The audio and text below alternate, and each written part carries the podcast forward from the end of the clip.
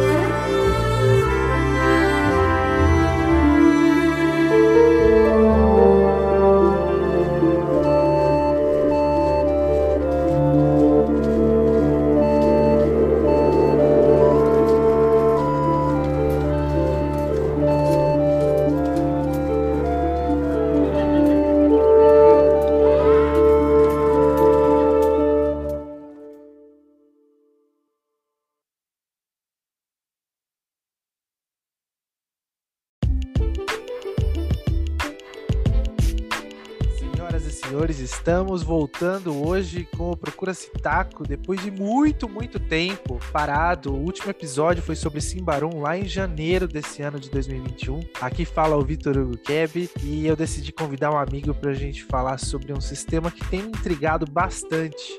Hoje a gente vai falar sobre Cult, Divinity Lost, e o meu convidado hoje é o Tomás Castilho, o meu eterno mestre de RPG. Como que você vai, Tomás?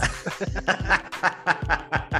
Fala, Vitor, tudo bom? E aí, pessoal que está ouvindo aí a gente. Muito bom falar desse sistema que eu conheci esse ano, inclusive, e me surpreendeu muito positivamente. Assim. Jogo muito massa. Quem não conhece aí, é a oportunidade de conhecer um pouquinho mais aqui sobre Cult, lançado no Brasil, na né, quarta edição. Então vai ser bem legal conversar sobre esse sistema.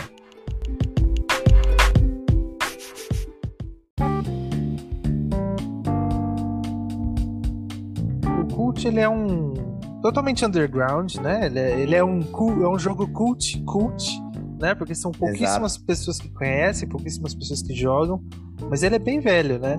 Tipo, a primeira edição é de 1991 e ele é um RPG sueco, olha só.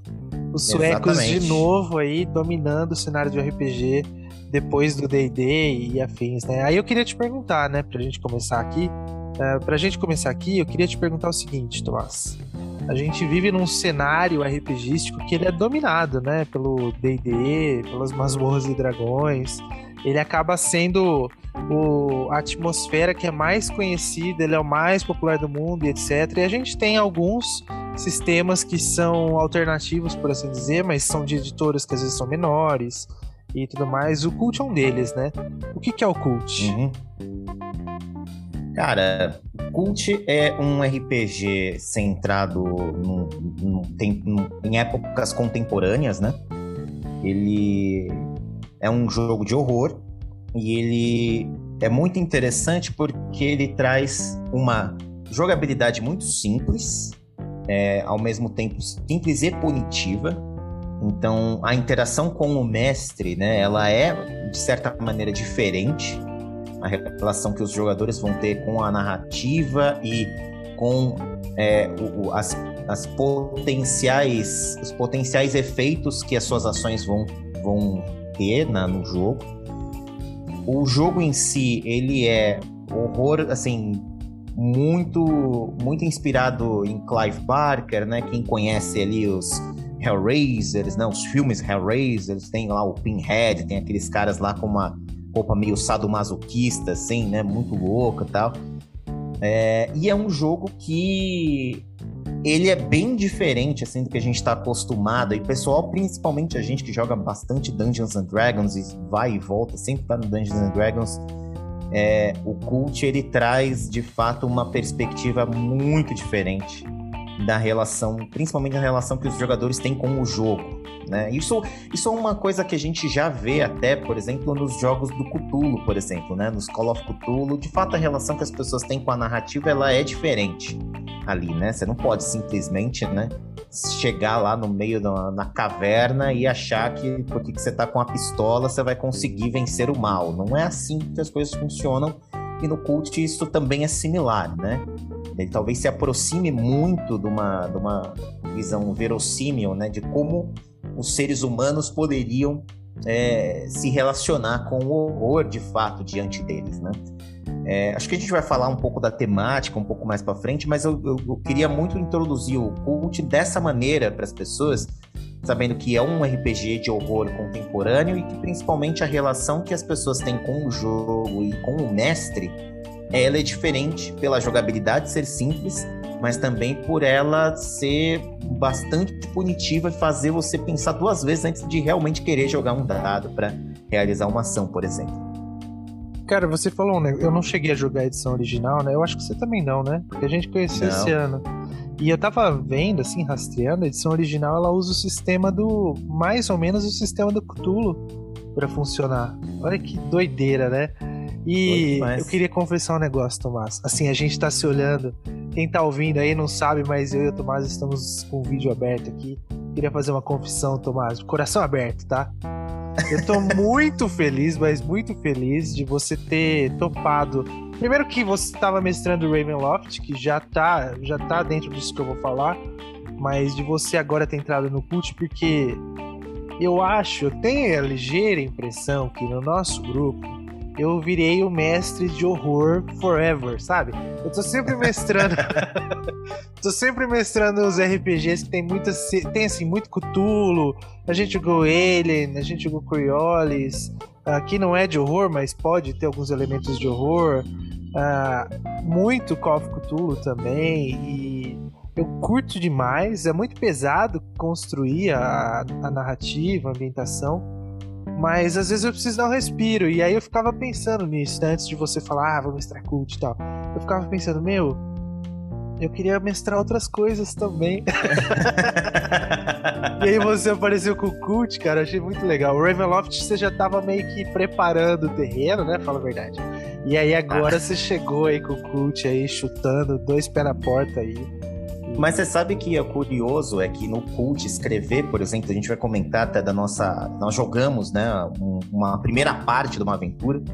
É, eu vou te dizer que foi muito mais difícil escrever uma aventura para esse sistema do que 30 aventuras de Ravenloft. Talvez pelo olhar enviesado que a gente tem, né? Eu tenho muito de, de mestrado aí por muitos anos, então a, a, forma como eu construo aventuras, ela já era muito igual, por assim dizer, né? Não que tenha repetido aventuras, mas as referências, a forma de se construir, a, a escrita era muito semelhante.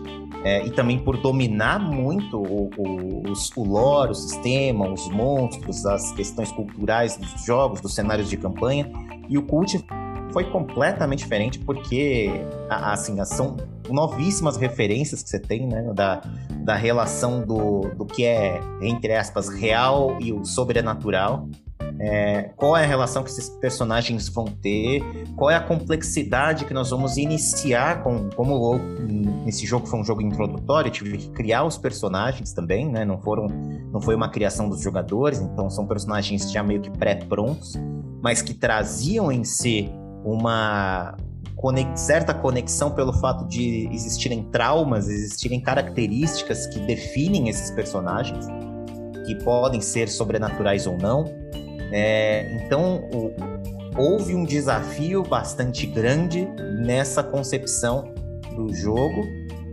E eu diria que boa parte disso é na forma de como criar uma atmosfera aterrorizante, de fato. E isso é Cara, é muito difícil. Você falou tudo. É isso aí que eu sinto toda vez que eu vou preparar uma, uma história de, de horror, de terror, porque o que, que eu penso? É muito difícil a gente transportar essa ideia de horror para as pessoas que estão em volta de uma mesa, ou às vezes estão só ouvindo e assistindo, né? hoje em dia que é tudo online, o RPG e tal, né? E aí, eu, pelo menos essa é a minha perspectiva, para criar uma, uma aventura de horror, às vezes fazer uma mini campanha de horror, eu preciso entrar numa atmosfera, eu preciso ficar muito apavorado antes, porque se eu ficar apavorado, eu sei que eu vou deixar a galera assustada, né? E então para mim, sempre que é para mestrar alguma algum jogo de horror, é uma preparação que é muito mais intensa do que quando é D&D ou outros sistemas e, e, tudo mais. Aí eu queria ouvir de você nesse sentido, assim. Qual que é o seu truque? Qual que é o seu macete? Cara, macete, é interessante você foi falando, né? Você precisa criar uma atmosfera, né? Eu tentei, de certa maneira, fazer isso, né? Criando, sei lá, playlist no Spotify, sabe? Você vai selecionando música, você vai, né? Escrevendo certas coisas. Eu, eu revi, inclusive, tá vendo aquele filme, o Hellraiser 3, que é horroroso o filme. O filme é muito ruim. Mas assim, para pegar certas referências visuais, assistir Berserk, né, o anime Berserk, que tem, assim, se você olhar algumas questões ali muito similares dentro desse universo, também uma aura meio deprimente, assim, de terror também. É, é, então, foi tentar buscar referências e ligar certos pontos entre essas referências, né? E usar o livro Cult como uma base importante é, não pela, pelas, pelo, pelos monstros, criaturas, coisas que ele traz, mas pela criação da atmosfera, né? O, entendendo qual é o, o, a raiz do jogo. A raiz do jogo é que os seres humanos são, estão presos, né? O que a gente entende como realidade, o que a gente entende como planeta, como relações humanas, como corpo humano, isso tudo não passa de um cárcere né? Que todas as entidades ao nosso redor, né?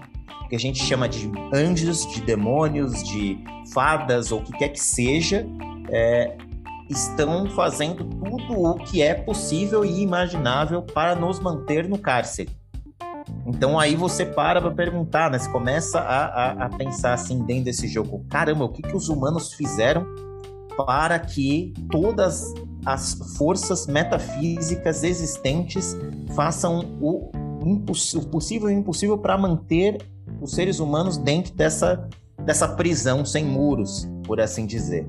Então, você vai pensando especificamente nessas questões e aí vai, assim, um passo de cada vez te ajudando a construir uma narrativa, né? Mas, assim, digo que é, é muito difícil, e estou dizendo assim, eu que já estou acostumado a mestrar D&D, né, no caso, já há bastante tempo, mas quando você faz essa, essa mudança dessa chave, eu acho que isso você tem uma facilidade maior até, Victor, você tem um, repertório mais, é, mais abrangente de, de, de temáticas, de aventuras, de sistemas, né? Então isso ajuda muito. É, se você é como eu, se estiver estiver ouvindo, se é como eu, tá saindo de D&D, quer mudar, quer trazer uma outra perspectiva de um outro jogo, vai se tornar mais difícil de fato. Cara, eu assim, a minha é muito parecido que a gente faz. Assim, achei que ia que você ia ter algum segredo mágico aí para facilitar para mim. Mas é, assim, é muito parecido, tipo, quando eu vou mestrar Cthulhu, eu sempre tento reler algum conto dele antes, eu sempre tento entrar nesses universos de um jeito ou de outro para conhecer tudo que tá rolando e saber o, o espírito, sabe? Ler para mim o Lovecraft é conhecer o espírito do autor para pensar esse horror cósmico dele, para conseguir passar isso, isso na mesa, né? Quando a gente vai jogar Alien, eu vou rever os filmes do Alien, uh, ah, para tentar transmitir aquela atmosfera também. O Coriolis eu acho que é mais difícil quando eu quero colocar o horror no Coriolis, porque vou, assim, é um sistema muito fora de tudo no planeta, né? Uma ficção científica de inspiração árabe, é totalmente viajado, né? Agora o Cult, cara, eu confesso que para mim tem sido uma surpresa, sabe? Eu eu comecei a ler o livro, né, que você me passou, e assim, eu, eu parei, sabe? Eu falei assim: não, não, não, a gente tá jogando, eu, quero ser surpreendido, porque isso aqui é muito louco, sabe? Tipo, eu quero ser chocado conforme a narrativa vai sendo construída. E tá funcionando para mim, sabe? Eu queria que você falasse isso pra, pra galera, tipo, essa edição nova, como ela apresenta esse universo pra gente, como a edição em si, a organização dela ajuda a gente a entrar nesse universo. E assim, pode contar spoiler, porque tudo bem, né? De mestre para mestre tá valendo mas eu evitei continuar a leitura do livro para além daquelas páginas iniciais, para não, não sabe, para querer aprender junto com você e com a mesa esse esse cenário todo aí. Não, é bacana você é, falar sobre isso. Até, até tentei não, não trazer agora no começo, né? Falar.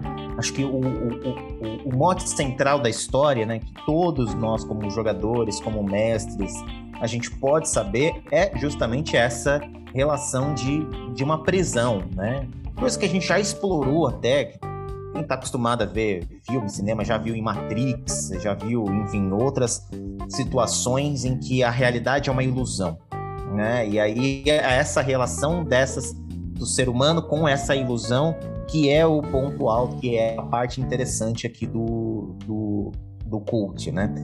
E o jogo, o livro, assim, tem que dar parabéns aqui para a editora Buró, porque, inclusive, uma reclamação com os Correios, né? Porque eu mandei o livro físico aqui pro Correio pro Vitor, ele voltou. Assim, o endereço estava certo. Eu queria só deixar isso sim, avisado. Sim, tá aqui, inclusive, o livro até agora, com o pacote do Cetex que eu não tirei do lugar. Mas enfim, um dia ele vai chegar aí. É, mas você tá com a cópia do PDF também, tá ótimo. É, mas assim, queria assim, parabenizar muito a Buró pela edição, que ficou muito caprichada. Em comparação até com o novo Vampiro à Máscara, assim, que eu achei assim, graficamente muito Você não gostou, né, cara? Você não gostou cara, mesmo achei, desse jogo. Eu achei, eu achei. Não, o jogo é ótimo. Sim, é... não, eu tô falando do, do, da maneira como o livro tá feito, né? Tá montado diagramação, arte, tudo. Você não curtiu. Sim, eu. Né? É porque eu sou, assim, pra quem tá ouvindo, eu sou da área editorial e, e, e para mim ficou muito deixou muito a desejar graficamente, né, editorialmente falando o livro Vampiro à Máscara. E tanto na questão da organização quanto das informações, enfim. Mas não é, isso é um papo para outro podcast, mas queria trazer aqui o, o cult, eu acho que ele está muito bem, bem segmentado. É, eu faria até. Ele traz, na verdade, as regras do jogo primeiro, né? Ele está separado em três partes, né? Que seriam três livros: né? A mentira, a loucura e a verdade. O livro 1 um é a mentira, o livro 2 é a loucura e o livro 3 é a verdade. O livro, livro 1 um, ele traz aspectos iniciais sobre construção de personagens, né, que seriam os arquétipos, as classes de personagem, né, características desses personagens.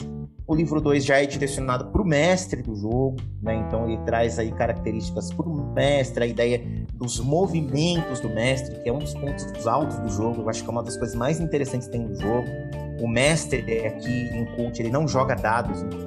então ele convida os personagens a jogarem dados de acordo com habilidades, com as ações que eles querem realizar, e a partir dos resultados, se forem, principalmente se forem negativos, é, o mestre ele vai acumulando movimentos. O que, que são esses movimentos? Né? São qualquer ação que pode influenciar o, o resultado de alguma outra ação do seu personagem. Então, por exemplo, é, ah, eu tô com uma arma, eu quero atirar no bandido que tá tentando me matar. Você vai jogar os dados e se você não conseguir, se a sua arma, é, por exemplo, disparar ou tiver algum, algum acerto com ressalvas, eu posso acumular um movimento. Em algum determinado momento no futuro do jogo, né, na, em outra em outro momento eu posso usar esse movimento contra você. Então, por exemplo, ah, em outro movimento, em outro momento do jogo, você está correndo, eu, como mestre, posso usar um movimento contra você, de, por exemplo, agora a sua arma caiu no chão e você não tem como pegar. Você perdeu a sua arma, por exemplo. Então são essas questões que fazem com que a presen...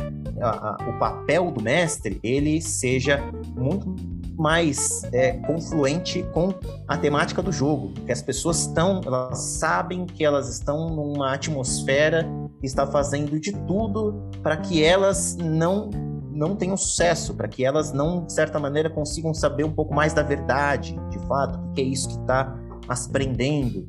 Né? Então, e o terceiro livro, só para voltar aqui para a divisão né, do, do jogo, que é o livro 3, a verdade, que aí é todo o lore do jogo, mostra quais são as questões da realidade, é, o, a, a, forma como está sendo dividida, né? Para quem joga Forgotten Realms, por exemplo, né, que tem os planos de existência, seria mais ou menos isso, apresentando, seriam, entre aspas, planos de existência, porque existe uma outra concepção né, de, de realidade. É, há, as questões, de fato, de quem eram os humanos ou o que são os humanos ou por que, que os humanos têm as características que têm, qual é a relação, quem são as, os, as entidades que influenciam todo esse mundo e assim por diante. Então, aqui a recomendação para quem tá só curioso pela história, pelo lore, é, começaria pelo livro 3 mesmo, né? ele já não, não fala de regras, ele fala do lore do jogo. Mas vale muito a pena ler todo o livro para para poder jogar.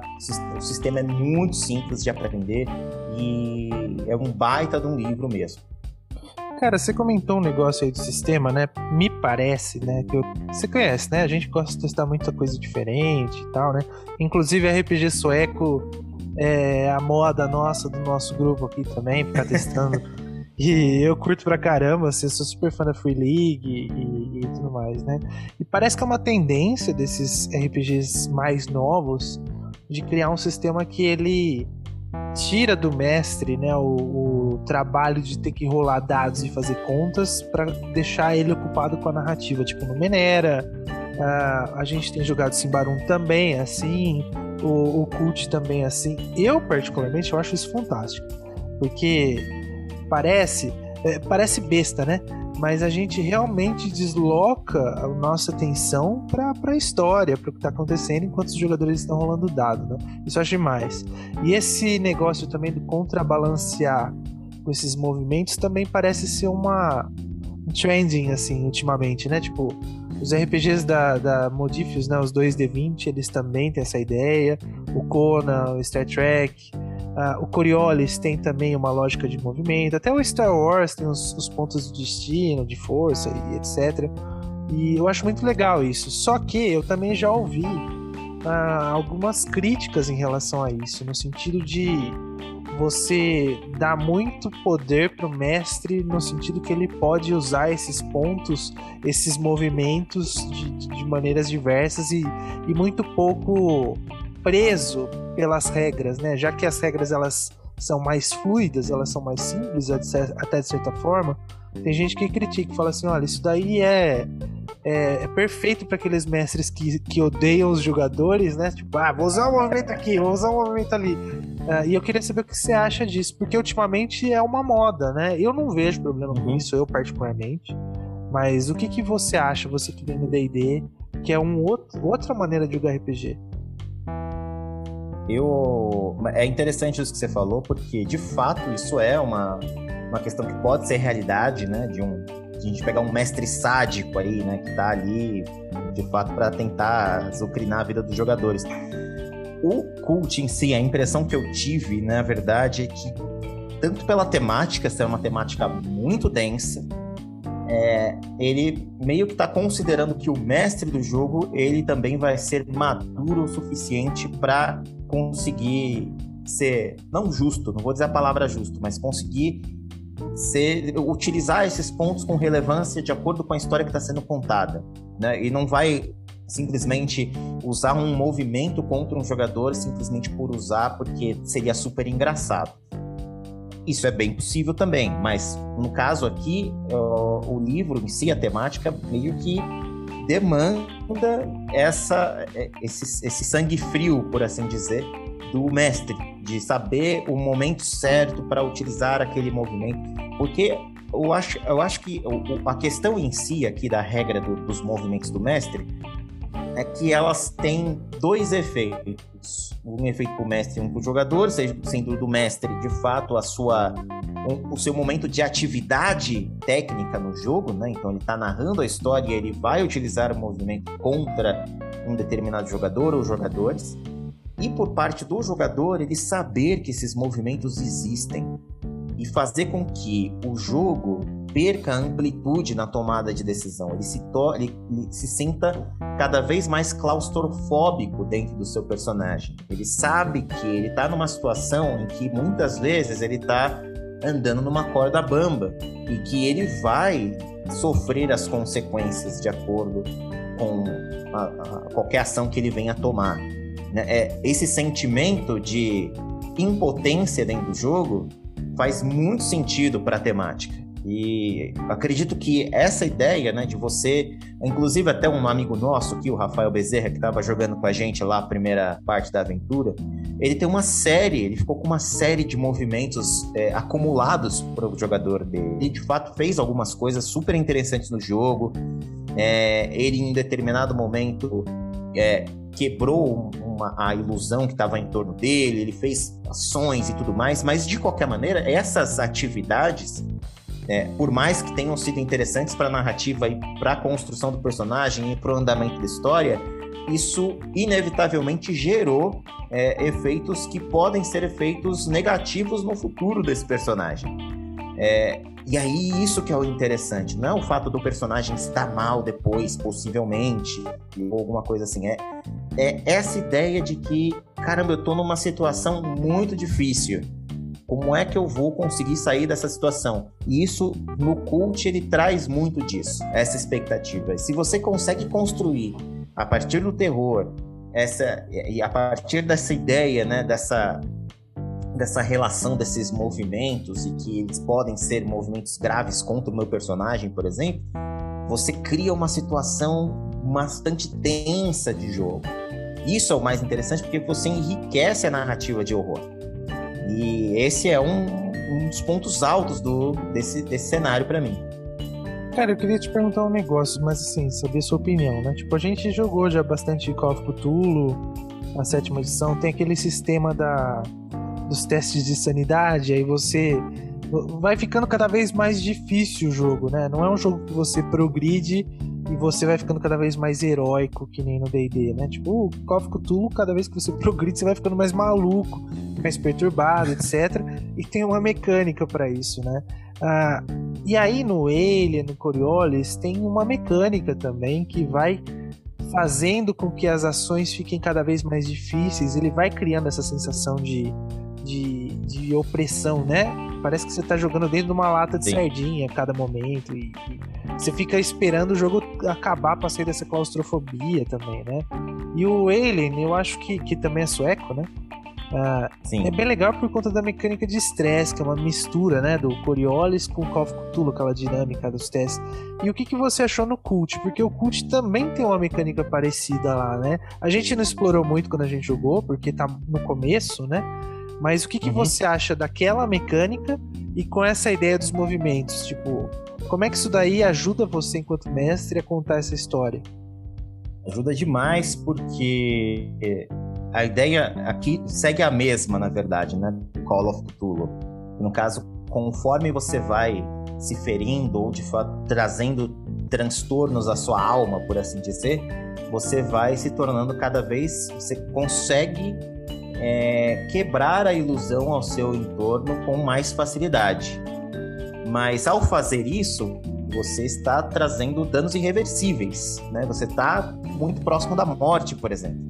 Mas em, em determinados momentos, você, o seu personagem talvez seja necessário que ele passe por esse tipo de estresse.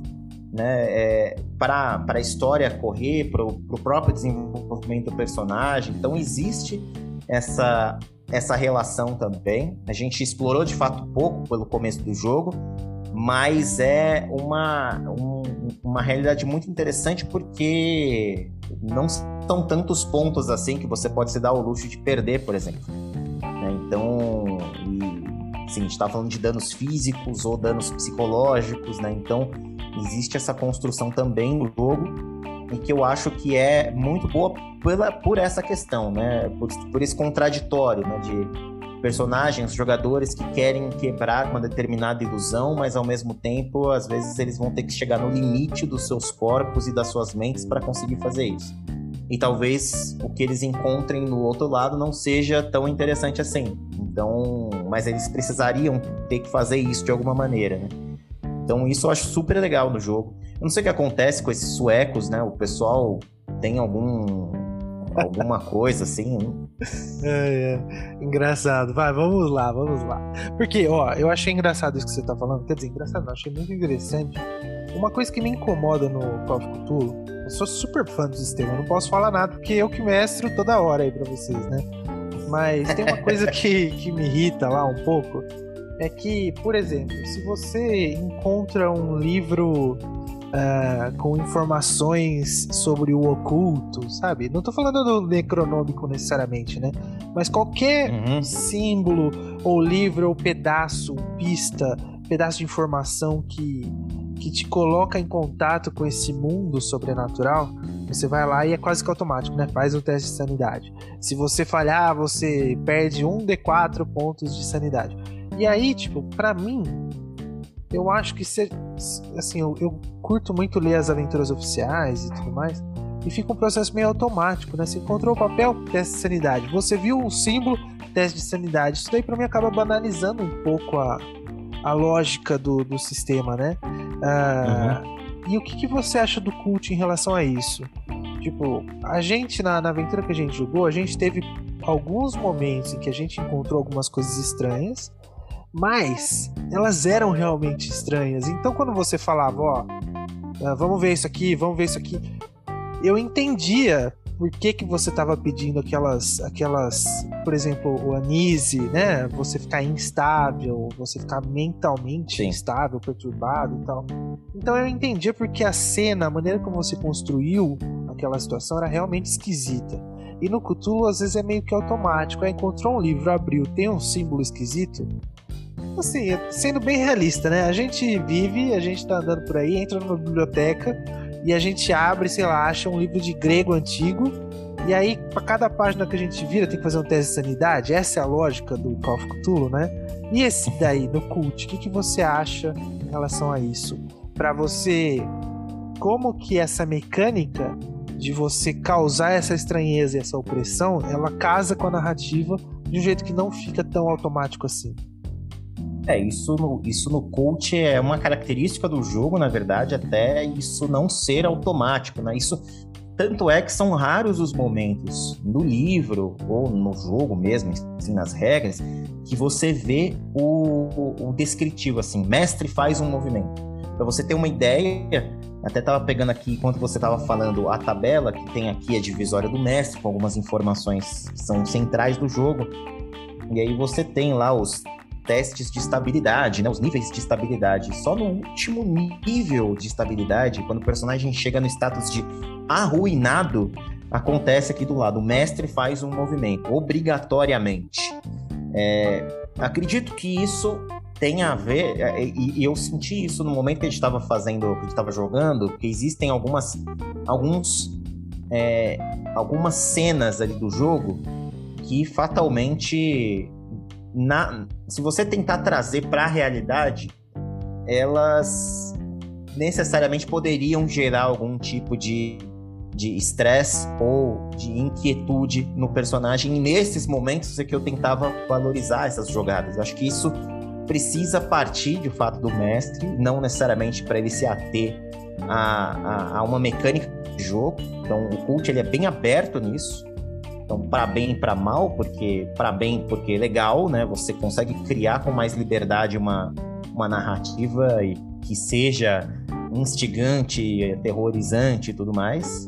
E pro mal, porque se você pegar um, um mestre não muito, muito experiente nisso, ele talvez patine um pouco.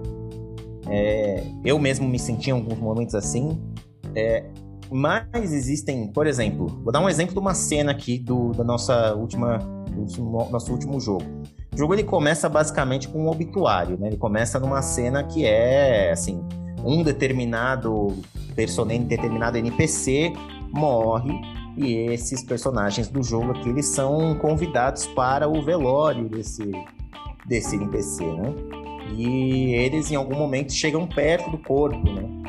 E quem já teve parente falecido na família, talvez tenha esse tipo de incômodo de conhecer o parente em vida, não conseguir ver o parente morto. É, quem está ouvindo que já morreu mãe, pai, essas coisas, talvez tenha sentido isso um pouco, ou conheça alguém que tenha passado por essa situação. Essa é uma situação de, de, de desconforto. É, a partir do momento que você vê que no caixão tem um, morto lá com duas moedas nos olhos, você gera mais desconforto. Pois a é. partir do momento que você vê. Que, pois é, Tomás. Né? Pois é, já falando aqui já. pois é. Ai, caramba, vamos lá, vamos lá.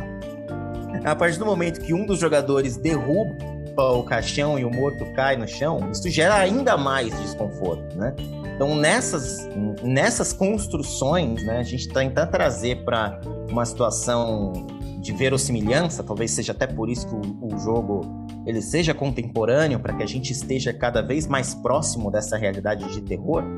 É, estes são os momentos que o mestre deve julgar como os momentos de fato de estresse, né? É, um estresse necessário de ser vivido por aqueles jogadores e tudo mais. E aí, nesses momentos que você traz os aspectos sobrenaturais do jogo. E eu acho que isso acaba sendo o mais interessante. Então, mas eu acredito que assim, para quem for ler o livro na íntegra, quem for conhecer o lore do jogo, é, vai conseguir, de certa, certa medida, construir esse tipo de narrativa em que você não vai precisar necessariamente de um manual te indicando quando tal coisa deve ser feita, quando você deve usar um movimento contra o jogador, quando o jogador deve fazer uma jogada. O jogo em si, ele é punitivo, então ele já vai te dar vários momentos assim que você vai ter oportunidade de fazer esse tipo de, de construção. Cara, eu queria te fazer uma pergunta, assim, tem a ver com cult, mas também tem a ver com outros RPGs de horror. De mestre de horror para outro mestre de horror é uma questão que talvez assuste algumas pessoas que às vezes quer mestrar e tem medo, né? Porque é difícil você manter a atmosfera de horror durante a mesa, sei lá, durante três horas, né? Ou três, quatro horas, você manter todo mundo naquele, naquela linha sutil que pode estourar a qualquer momento.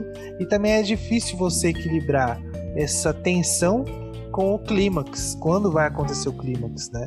Isso daí, toda vez que eu vou mestrar algum RPG de horror, Cthulhu, Alien e por aí vai, até o Simbarum tem também essa, essa lógica, né? Tipo, como é que. É, é sempre um arranjo difícil que, que eu tenho que fazer, mas que todo mestre de horror tem que fazer, que é você controlar, né? Manter sempre todo mundo assustado, todo mundo desconfortável, para usar uma expressão que você falou agora, mas também saber que em algum momento vai estourar o clímax, né? E como você vê isso, eu achei que a, a maneira como você narrou o cult, pelo menos a primeira parte que a gente que eu fiz parte como jogador, né? Você sabe que é muito raro eu jogar, né? E eu é fiquei verdade. muito muito tranquilo porque a narrativa foi muito orgânica, sabe? Você não fica sabendo, ah, de repente ali vai explodir um negócio, ali vai porque a gente que mestra, a gente consegue, escreve muito ou lê muito, a gente consegue às vezes identificar como a aventura está construída, né? Eu não sei você, mas tipo, quando eu vejo um streaming ou eu vejo alguém jogando, eu sei mais ou menos como tá con construído aquela narrativa e que em algum momento vai explodir, etc. Né? Agora no horror é um desafio a mais, né? E como você lida com isso? Tipo, como você pensa essa continuidade da tensão e em determinados momentos que vai ter um clímax ou não. Como você pensa isso? É uma boa pergunta, essa que isso para mim é um dos pontos mais difíceis, na verdade, de construir um, um, jogo de horror, né? Com certeza. É, eu fico pensando, na verdade, talvez. E eu acho que isso tenha funcionado agora nessa primeira parte do cult que nós jogamos. Não sei se isso funcionaria depois no futuro, mas que é a criação de certos milestones, né? De certos checkpoints, não checkpoints de horror, de ah, nesse momento vai ter um susto, né? Não é, não é isso, mas é num certos momentos em que o estranho acontece. E pode acontecer qualquer coisa, né? Pode ser pode ser um susto, pode ser uma situação engraçada, pode ser, enfim, algum elemento de estranheza que vai gerar uma certa uma certa modificação no jogo. Então, dando um exemplo lá da nossa última aventura, né? Primeiro milestone seria de fato o, o, o velório. Ali em que os personagens estão todos unidos, em que você tem descrições de certos personagens que estão ali ao entorno. A partir dali, o segundo ponto era, o segundo milestone era a casa de um outro NPC que os personagens foram para fazer uma investigação e ali encontraram outras coisas também que eram horrível, bizarras e tudo mais. Nossa, foi terrível aquela parte. A do, a do velório, tudo bem, sabe? A gente sabe que tá numa situação de desconforto desde o começo, né? Você fez um negócio que às vezes acontece no Cthulhu.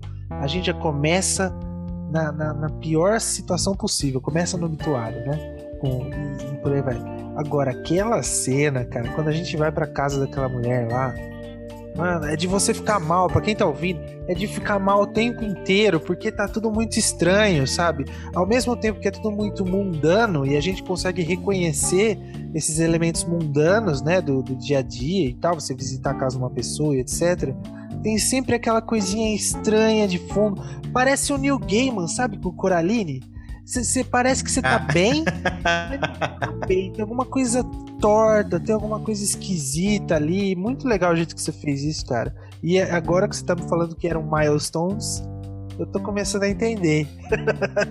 Mas tem mais, sim, não, né? se você é, teve, teve, outras teve outras duas milestones nesse jogo, mas basicamente as minhas aventuras, principalmente essas que eu, que eu vejo como mais difíceis de construir, assim, que vão me demandar muita referência para poder construir coisas com certa originalidade também, é, elas me demandam certos pontos em que eu vou conseguir, de certa maneira, desenvolver com detalhes algumas questões é, e a partir destes detalhes construir um ou dois ou mais caminhos. Um, um, outro exemplo aí da nossa aventura, se você quiser, eu deixo aqui disponível para você também, se quiser colocar numa descrição, alguma coisa. É, os áudios que nós gravamos, que o áudio que eu gravei aqui, que vocês ouviram no jogo. Foi também. um inferno também, Tomás. Nossa, eu tinha, eu tinha feito isso com o Alien, né? E foi muito legal, tipo, para mim.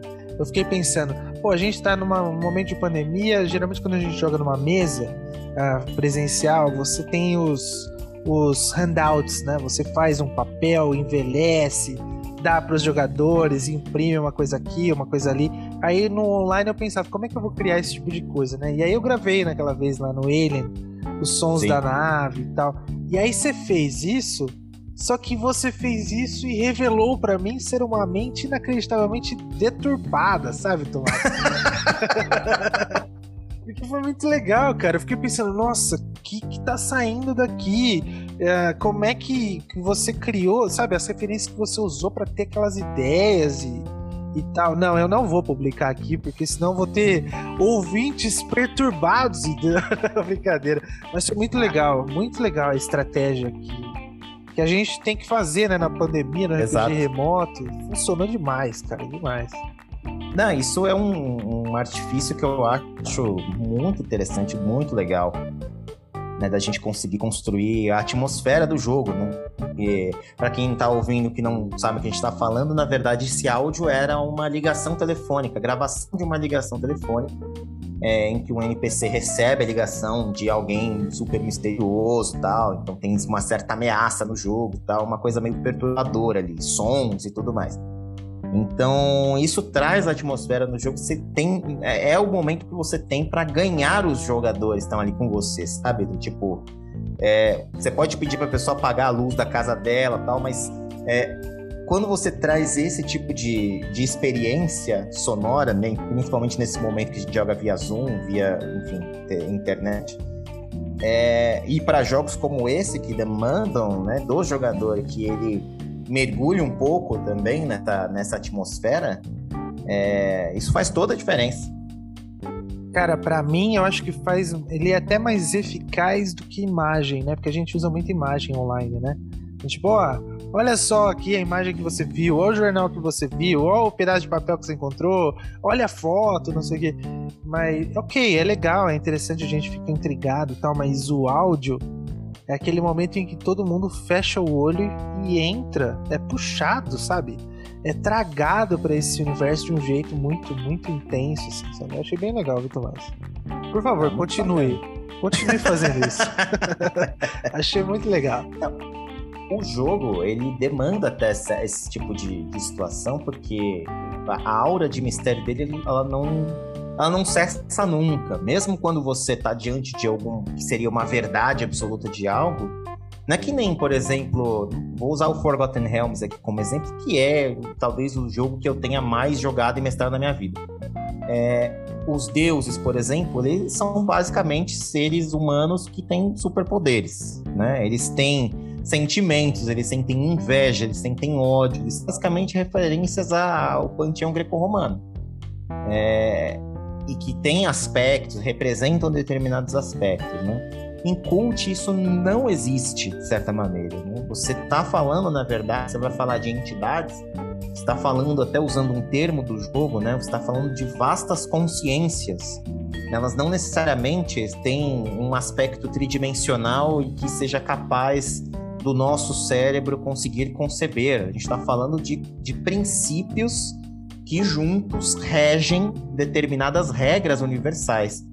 Como é que você transfere isso para o jogo? Né? Isso é uma coisa que é, o próprio jogo em si ele já mostra que isso é incompreensível aos olhos humanos. Né? A partir do momento que você tenta pegar essa abstração e trazer para o jogo, pô, isso é um desafio enorme. E esse tipo de interação de áudio, de texto e tudo mais, isso ajuda muito a fazer a introdução destes elementos no jogo.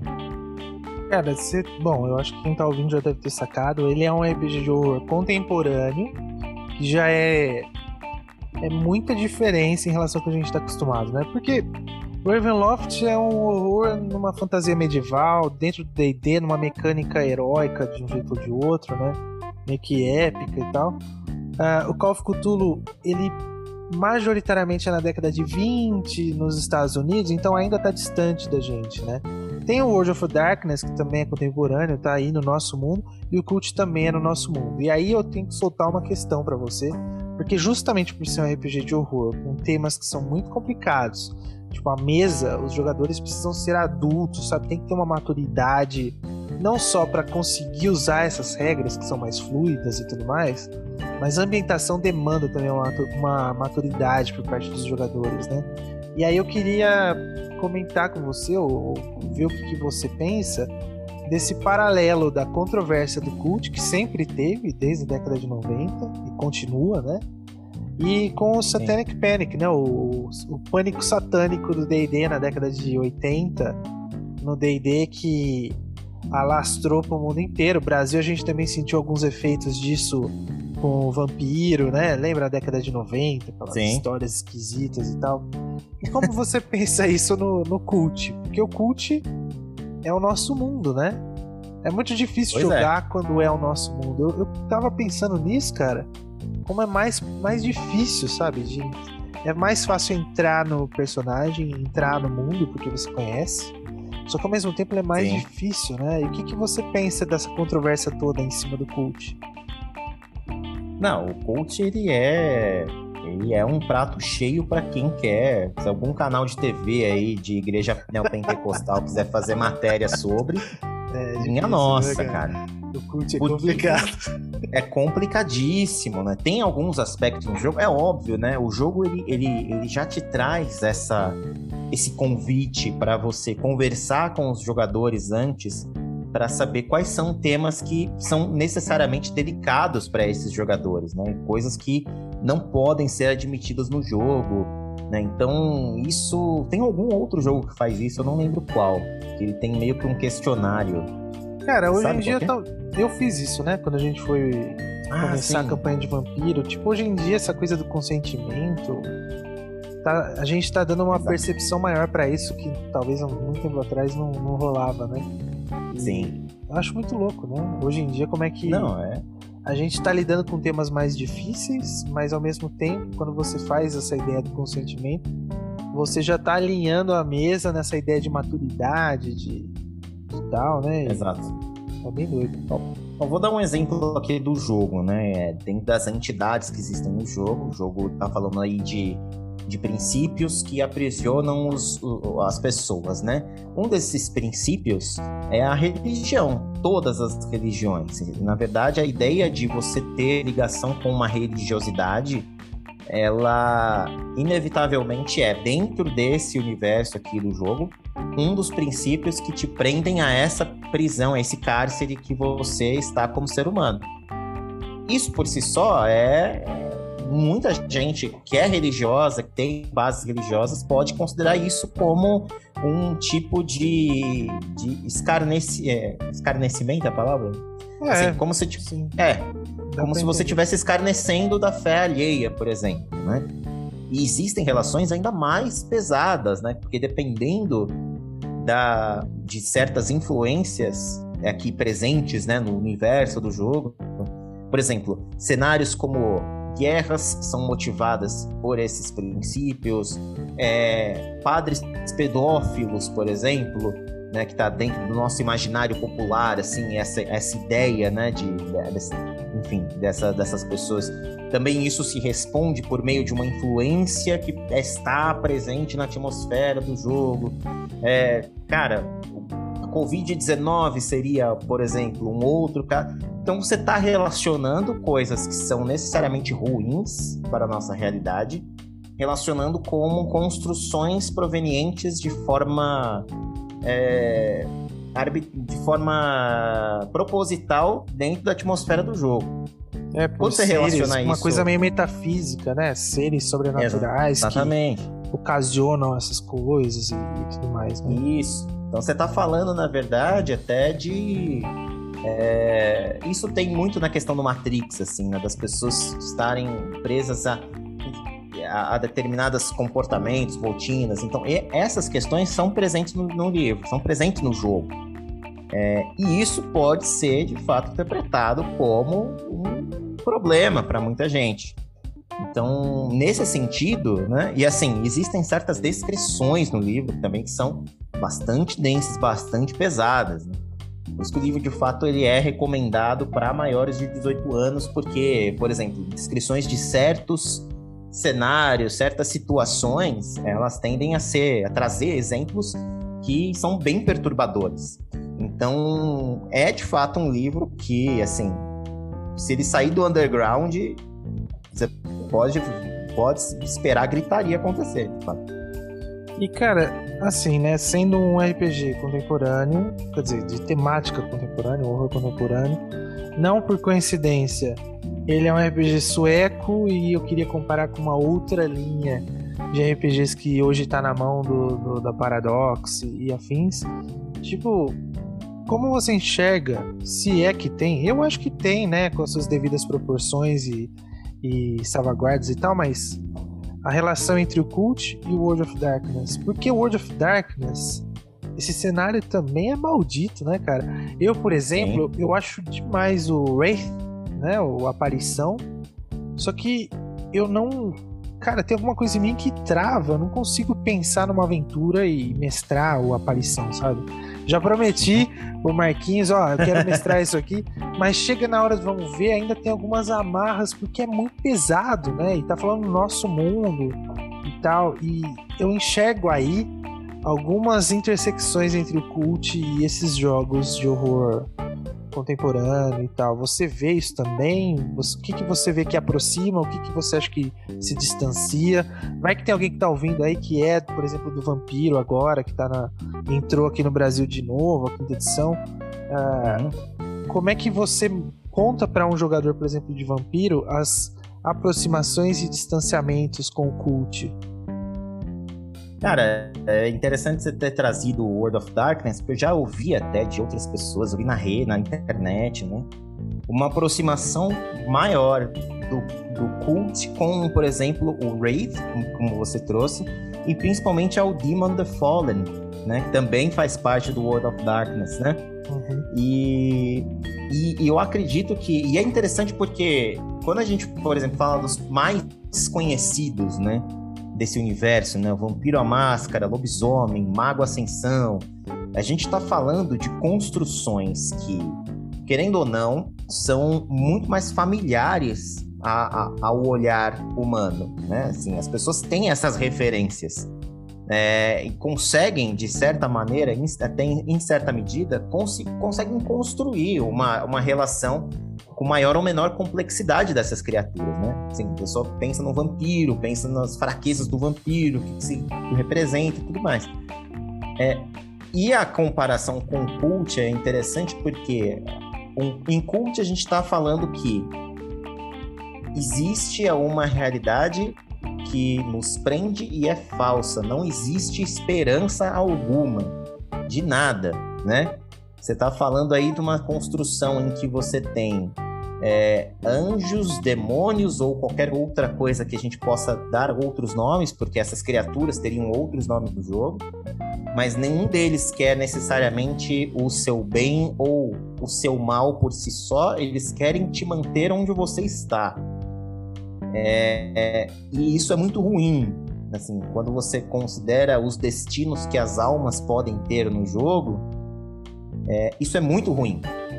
E quando a gente joga Vampiro a Máscara, isso pelo menos eu sinto sempre isso, né? Quando eu joguei o jogo, existe ali uma uma construção, existe um, uma ambientação que, em certa medida, há uma, uma certa fagulha de esperança, seja ela o que for. Né? Até na última aventura que nós jogamos, eu joguei com um personagem que ele veio do, do antigo Império Azteca, é, e até os dias de hoje, né, que era um professor universitário, é, existe ali uma certa, um certo uma certa coisa cômoda, né? De você ver que, por mais que seja uma criatura fora daquele ambiente, né? Um predador em meio às ovelhas, por assim dizer, existe uma máscara que ele mantém para estar diante daquela, daquela realidade junto àquela sociedade, né? É, então existe um elemento dentro da narrativa, um elemento de continuidade, por assim dizer. Existe um contexto ali a qual ele pertence em cult isso não necessariamente existe. Né? A gente está falando de pessoas que estão semi-despertas de uma realidade que as oprime. E isso, isso é muito deprimente. Você parar pra pensar, isso é, isso é triste demais. Isso é muito, muito triste para a realidade, para o jogador e tudo mais, né? É, por isso que eu acho que até a, a, referência que eu tive, até eu tenho um, um, outro mestre que eu até recomendo que as pessoas vejam na internet, procurem no YouTube, que é o Cristiano Cristo. O nome dele é esse, Cristiano Cristo. Ele mestra cult, ele tem mestrado várias aventuras de cult muito interessantes para você ficar ouvindo. E ele fala assim, né? Pô, vou de, tô aqui com meu The Falling e com o cult, eu vou até separar os dois porque eles estavam querendo tretar. Né? Então é, é, é, é, super interessante ter esses, essas construções como referência. Acho que o básico de diferença entre esses dois universos, né, do World of Darkness, tá nessa questão desse sentimento de continuidade, de esperança vã que às vezes o World of Darkness nos dá. Eu nunca joguei Wraith, então não posso usar como referência. Mas em Cult não existir essa esperança de alguma coisa, né? Então, o que você vê ali são pessoas perdidas diante de uma situação que as oprime e o que fazer com essa informação, né?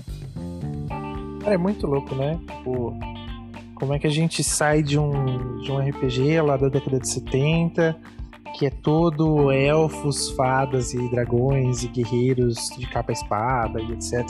E como a gente vai sofisticando cada vez mais as possibilidades de de entretenimento. E assim, apesar de parecer horrível, né? É interessante, assim, tem uma página do próprio Vampiro que fala um negócio que eu acho muito importante. O tema é pesado, a história é pesada, uh, mas no limite não é real, né? É um, é um exercício mental das pessoas ali e tal. Não chega a ser nada real do que está acontecendo ali, que está sendo discutido, mas a gente pode refletir sobre essas coisas e isso, isso é interessante, né? Tipo, isso é o que me animou no cult quando você, você falou, ah, vou mestrar e tal. Eu falei assim, pô, vou conhecer um sistema novo e ele, pelo menos para mim, tá? Ele tem sido uma sucessiva quebra de expectativas em relação a uma aventura, um cenário de RPG. E eu já mestrei muita coisa também. Né? Mas assim, você vai quebrando tudo que você imagina, onde você vai cair. E, e só dessa questão de você quebrar as expectativas de um jogador velho ou de um mestre cansado é muito legal, cara. tipo, né? Eu acho, eu acho isso demais, assim. Eu acho que essa parte é, é, bem interessante aí do cult, né? Eu espero aí a nossa sessão 2 aí que aconteça. Eu, eu tô aqui muito curioso, Tomás, porque a sessão 1, ela, a gente. Foi quantas horas de jogo? Umas 3, 3 e meia? Umas 3 horas. 3 horas é, de jogo. começou. É, foi umas 12 ao 40, 3 horas, acho que foi isso. A gente terminou numa, numa situação que estava anunciando um clímax, né? Mas aí ela foi pausada antes da atrocidade toda acontecer. Então eu acho que foi até pior nesse sentido, né? Porque aí você fica, meu Deus, o que, que vai acontecer? é o cliffhanger, né? Tipo, você fica cena dos próximos capítulos, assim. E eu tô muito curioso para ver essa sessão 2. Porque. Sim.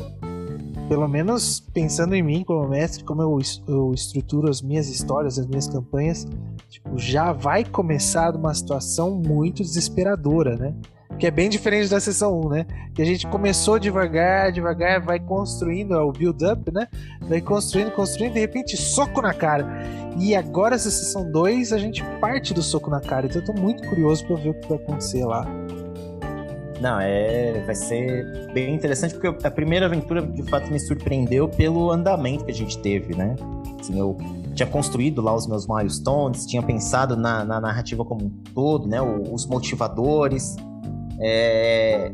mas ficou muito legal a forma como os personagens interagiram. E talvez, talvez essa seja uma surpresa muito legal do jogo, do, do, do sistema, né? Que você, a partir do momento que você faz a primeira jogada de dado, né, para as pessoas que não conhecem ainda, é, basicamente existe apenas uma jogada de dados. Para todas as jogadas que você fizer no jogo, você vai jogar dois dados de 10. E aí, para qualquer jogada que você for fazer, óbvio, tem os modificadores e tudo mais, mas para qualquer jogada que você fizer, você precisa te dar 15 ou mais na soma dos dois dados para conseguir ter um sucesso absoluto naquilo que você está fazendo. Se você tira de 14, entre 14 e 10, você tem um sucesso que é parcial. E se você tira de 9 ou menos, você tem uma falha imediata. E isso geralmente é causa algumas coisas meio chatas para o jogador, né? É por isso que o jogo é punitivo, né? Porque qualquer jogada que você for fazer, você vai subir uma escada, você vai disparar uma arma, você vai ler um determinado, uma determinada informação na parede, isso pode gerar é, a, a, atmosfera a qual você está como jogador pode gerar reveses para você, mesmo que você esteja fazendo a coisa mais simples do mundo. É... E, nossa, até fiz uma digressão, agora me perdi agora. Faz parte, cara. Ah, sim. Gente... Estamos juntos. Ah, sim, lembrei, lembrei da segunda parte da, da aventura, né? Então, e da, falando dessa primeira parte, como ela foi bastante surpreendente nesse sentido.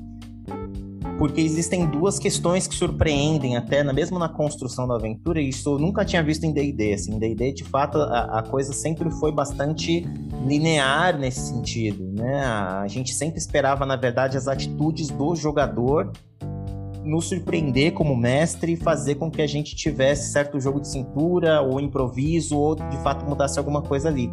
O cult inteiro, assim, a, jogada, a, a, a jogatina inteira da aventura é desse jeito.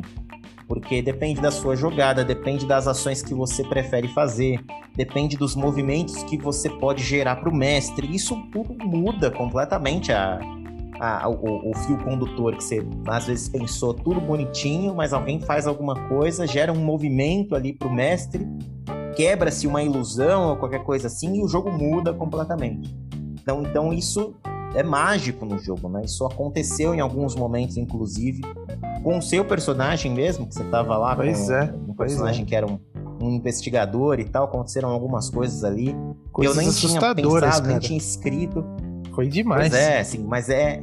Mas é legal porque essa construção do personagem, aí muito que eu queria, eu queria muito continuar, a gente vai deve fechar a aventura e essa one shot nessa segunda parte, mas eu queria muito poder continuar o jogo com novos personagens e propiciar, na verdade, que os jogadores construam seus personagens. É... Continuar esse jogo porque ele de fato traz aí coisas muito legais na, na, construção do jogo, da narrativa. E a ideia de aprender sobre o, o ambiente sendo um jogador também eu acho que é muito legal. Né? Então a gente só tem aí a se divertir com esse jogo e eu recomendo demais aí para você que é maior de 18 anos e tal. É, que não trabalha em um canal de TV neopentecostal que possivelmente possa fazer propaganda contrária ao jogo, né? É, mas independentemente da sua religião ou qualquer coisa assim, é um divertimento super interessante mesmo. Para quem gosta de RPG e tal, quem quer conhecer mais sobre horror também, então fica aí o, o a, a, dica aí para você. Cara, eu queria te agradecer por fazer parte da retomada aqui, né? Agora, finalmente, com microfone decente, a gente pode sentar e fazer a, a, entrevista olhando a pessoa. Muito legal. E, é verdade. É, valeu mesmo aí, Tomás. Eu espero a, a, segunda, a segunda sessão. E assim, agora que eu pretendo gravar com muito mais frequência do que antes, né? O Procura Estaco você já sabe que você será convocado futuramente, né? Fica aguardando aí, ó. Opa, estamos aí, estamos aí para qualquer dia que você chamar, eu participo. Pô, cara, é, uma, é um prazer, é uma honra, cara, estar tá junto aqui. Pessoal, eu queria Opa. agradecer todo mundo aí, se vocês estão ouvindo. Uh, se vocês ouviram até agora, deixa sua mensagem aí. É, é fácil encontrar eu, o Tomás. Ô, Tomás, fala do seu podcast também. Pra quem tá ah, ouvindo. Ah, o podcast, o, a gente voltou agora. Vamos, a gente também tava num hiato desgraçado aqui. Aconteceu o seguinte, né? O meu gravador, o meu gato derrubou aqui, aí a entrada do cabo dele quebrou. Tive que mandar consertar e tal. Dane-se, né? Enfim. É, mas nós estamos voltando agora, Powerhouse Podcast, estamos voltando a gravar. Gravamos aí um, Tivemos a gravação do episódio de Duna, a gente está fazendo alguns testes, então tem algumas questões ainda né, técnicas no episódio, quem for ouvir vai ouvir, não tem problema, mas assim, ficou bem legal a discussão, deve ir ao ar em breve aí, se já não estiver, né, nesse momento que você estiver ouvindo, então é só procurar Powerhouse Podcast, o Vitor Hugo, inclusive, às vezes está lá também para falar com a gente, então é isso aí. Um abraço, fechou a balada. Cuidado, a realidade pode ser uma ilusão. Eita ferro.